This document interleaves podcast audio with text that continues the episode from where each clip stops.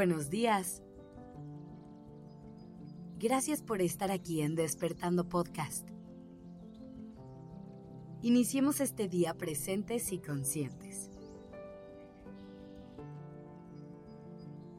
Hoy quiero hablar contigo de un tema que es más complicado de lo que parece. Hablemos del arte de dar consejos.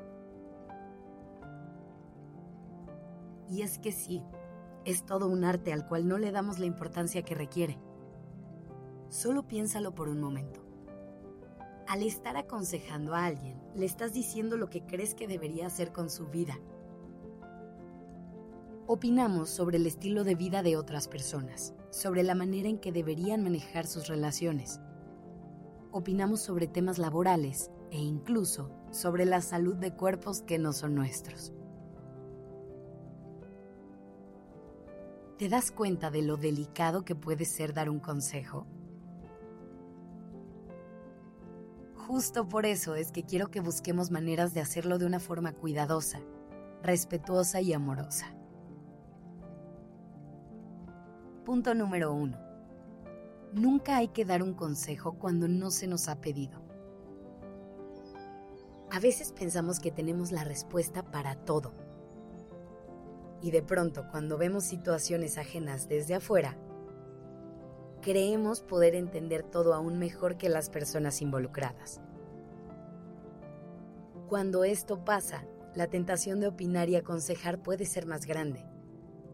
Pero como dice el dicho, no hay que meternos donde no nos llaman.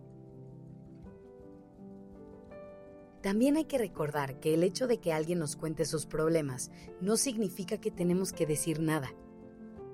A veces lo mejor que podemos hacer es simplemente acompañar en silencio a esa persona.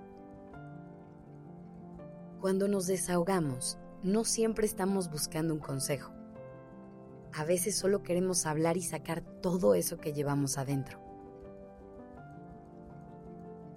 Ahora, ¿Qué pasa cuando alguien sí nos pide un consejo? Antes que nada, es muy importante que realmente escuchemos y que estemos conscientes que eso se trata de la otra persona y no de nosotros. Muchas veces nos proyectamos en nuestras conversaciones y vemos un espejo en la persona de enfrente. A lo mejor un amigo tuyo te cuenta que su pareja le fue infiel y si tú tienes una historia similar, muy probablemente vas a hablar desde tu herida. Así que hay que hacer a un lado tu experiencia con el tema y no juzgar la situación de tu amigo desde ella.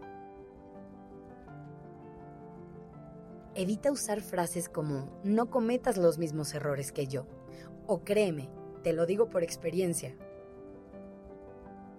Yo sé que tu intención es buena, y lo único que quieres es compartir con tu gente lo que tú has aprendido. Pero recuerda que el camino de cada persona es totalmente diferente y que lo que te funcionó o te perjudicó a ti no se va a comportar igual con todo el mundo. Aquí también es muy importante recordar el poder de la empatía y de la compasión, además de que siempre hay que validar las emociones ajenas.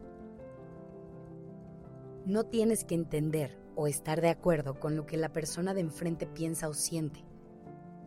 No te corresponde juzgar eso. Así que evítalo a toda costa. Y por último, ¿por qué no en lugar de dar un consejo específico, apoyas a esa persona haciéndole preguntas que le ayuden a encontrar sus propias respuestas? Si alguien te dice, ¿tú qué harías en mi posición? En lugar de luego, luego decir lo que tú harías, intenta preguntando, ¿qué es lo que tú quieres hacer en este momento? ¿Qué crees que pasaría si haces eso que quieres? ¿Qué te detiene a dar ese paso? Opinar sobre la vida de alguien más es muy delicado y es tomar una responsabilidad demasiado grande. Por eso mejor intenta acompañar, Intenta ser ese espacio de apoyo para tus seres queridos. Que tengas un gran día. Gracias por estar aquí.